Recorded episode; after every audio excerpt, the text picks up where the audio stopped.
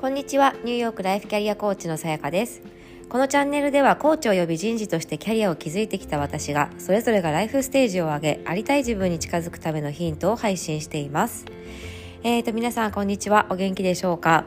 今日はニューヨークはとても晴れていてちょっと朝からずっとですねセッションがあったのでまだ外に出ていないんですけれどもあのこの収録を終ええー、と洗濯が終わったらですねちょっとお散歩に外に行こうかなというふうに思っています。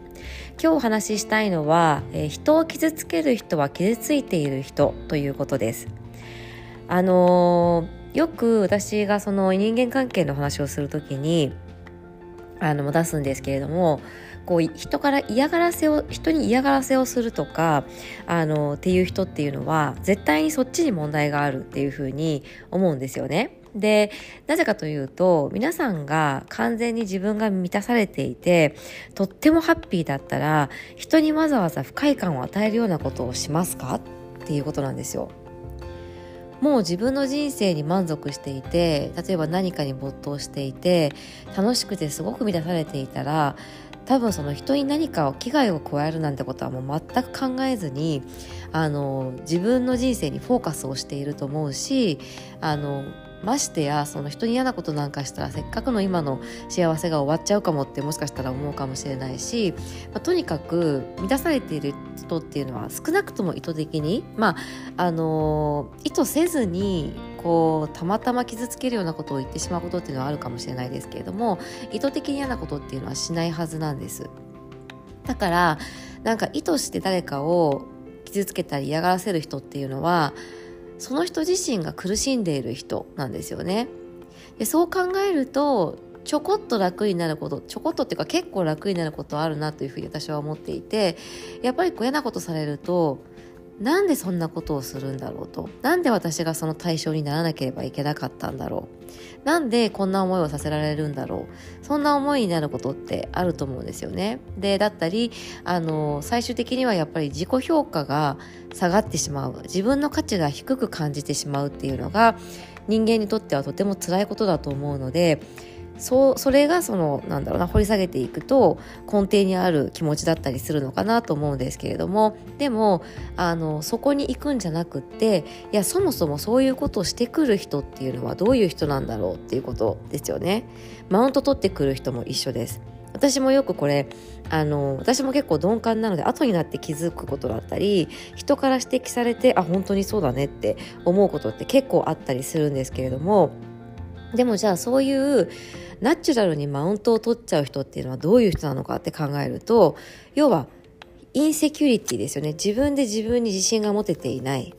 マウントを取らないと自分の価値を感じることができないとか自分の価値を人に感じてもらえないと思っているとかあのそういったあの奥底にあるわけですよ。例えばなんかこう学歴だったりとかなんだろうな経歴とか自分の実績の自慢ばっかりする人も同じですよね。わざわざそれをこう何度も何度も口に出してくるっていうのはあのそこにしか自分の価値を見出せていない。それがない自分っていうのはあの劣っているっていうふうに思っているとか、まあ、そういったことが隠れているのであのなんか不快な気持ちになる時っていうのはあの自分の中もしくは相手の中にヒントが隠れている。自分の受け取り方の問題のケースもあるんですよ。相手は別に何もあの意図せずただ言ったことに対して自分がとてもネガティブに受け取ってしまう。でそれは自分の心の中に問題があったりするんですよね。でこういうふうに考えていくと結構人のうん心理って意外とシンプルで必ず出てきた事象には何か原因があるで原因が分かるとあなるほどねっていうことで俯瞰してみれて、えーと、下手に自分の価値を下げるような自己評価を下げるようなことをしなくても済むっていうことかなというふうに思います。なんかあの今日えっと、ジェイ・シェッティさんのですね、ポッドキャストを聞いていたら、とても素敵なエピソードが、まあ、あって、で、まあ、ゲストの方が話してたんですけれども、あの、まあ、レストランに行ったと。で久しぶりに子供たちが、まあ、大学生の子供たちが家に帰ってきていてレストランに行ってで普段はとても静かなレストランなんだけれどもなんかその日ちょうどなんかものすごいたくさん子供がいてすごい騒いでたんですって。であの普段だったら彼は結構そういうのイライラすぐしてしまうタイプで嫌なんだけれどもでもそういう自分も嫌だったからちょっと変わろうというふうに思ってえっ、ー、となんだろう、そのお祈りその食べる前に、あの、家族に対して、そのわわ騒いで、まあ周りに一見迷惑をかけていた家族に対して、え、ー、と、お祈りをしようっていうことになり、まあ彼含めてみんな、その、ご家族が、えっ、ー、と、そういうふうに、まあお祈りをしましたと。で娘さんがなんかあの家族になんかご飯ごちそうしてあげようよみたいな提案をしてきてでまあそうそれもしたらしいんですね。で、えっ、ー、と、まあ、とにかくすごく騒がしくて、まあ、レストランでも目立っていて、で、そのまま彼らが帰ってすごく静かになりましたと。で、そしたらその別の日に彼がゴルフをしていた時に、そのレストランで働いていたウェイターがたまたまいたらしくて、で、あの時、あの日、あの、すごく、あの、なんだろう、あの、あの家族によくしてくれてありがとうと。で、あの家族は実は、あの、おばあ様が亡くなって、そのお葬式の帰りに、まあ、家族であのレストランに寄ったと。で、よくおばあさんとよく一緒に来ていて、いたレストランで、で、子供たちも、その、あの、お父さんが兵役で、あの、え、ー、と、いない時があったので、その時はおばあちゃんが見ていて、すごくおばあちゃんにこうアタッチしていた子供たちででしたと。でそのおばあちゃんは、まあお母さんのおばあちゃんだったので、お母さんもすごく落ち込んでいて、まあ、子供たちがうるさかったけども特に注意ができていなかったのとあとはその子供たちもいつもだったらまあまあ静かなんだけれども、まあ、もしかしたらちょっとなんかこうストレスもあって騒いでたのかもしれないみたいなことをまあ言ってたみたいなんですね。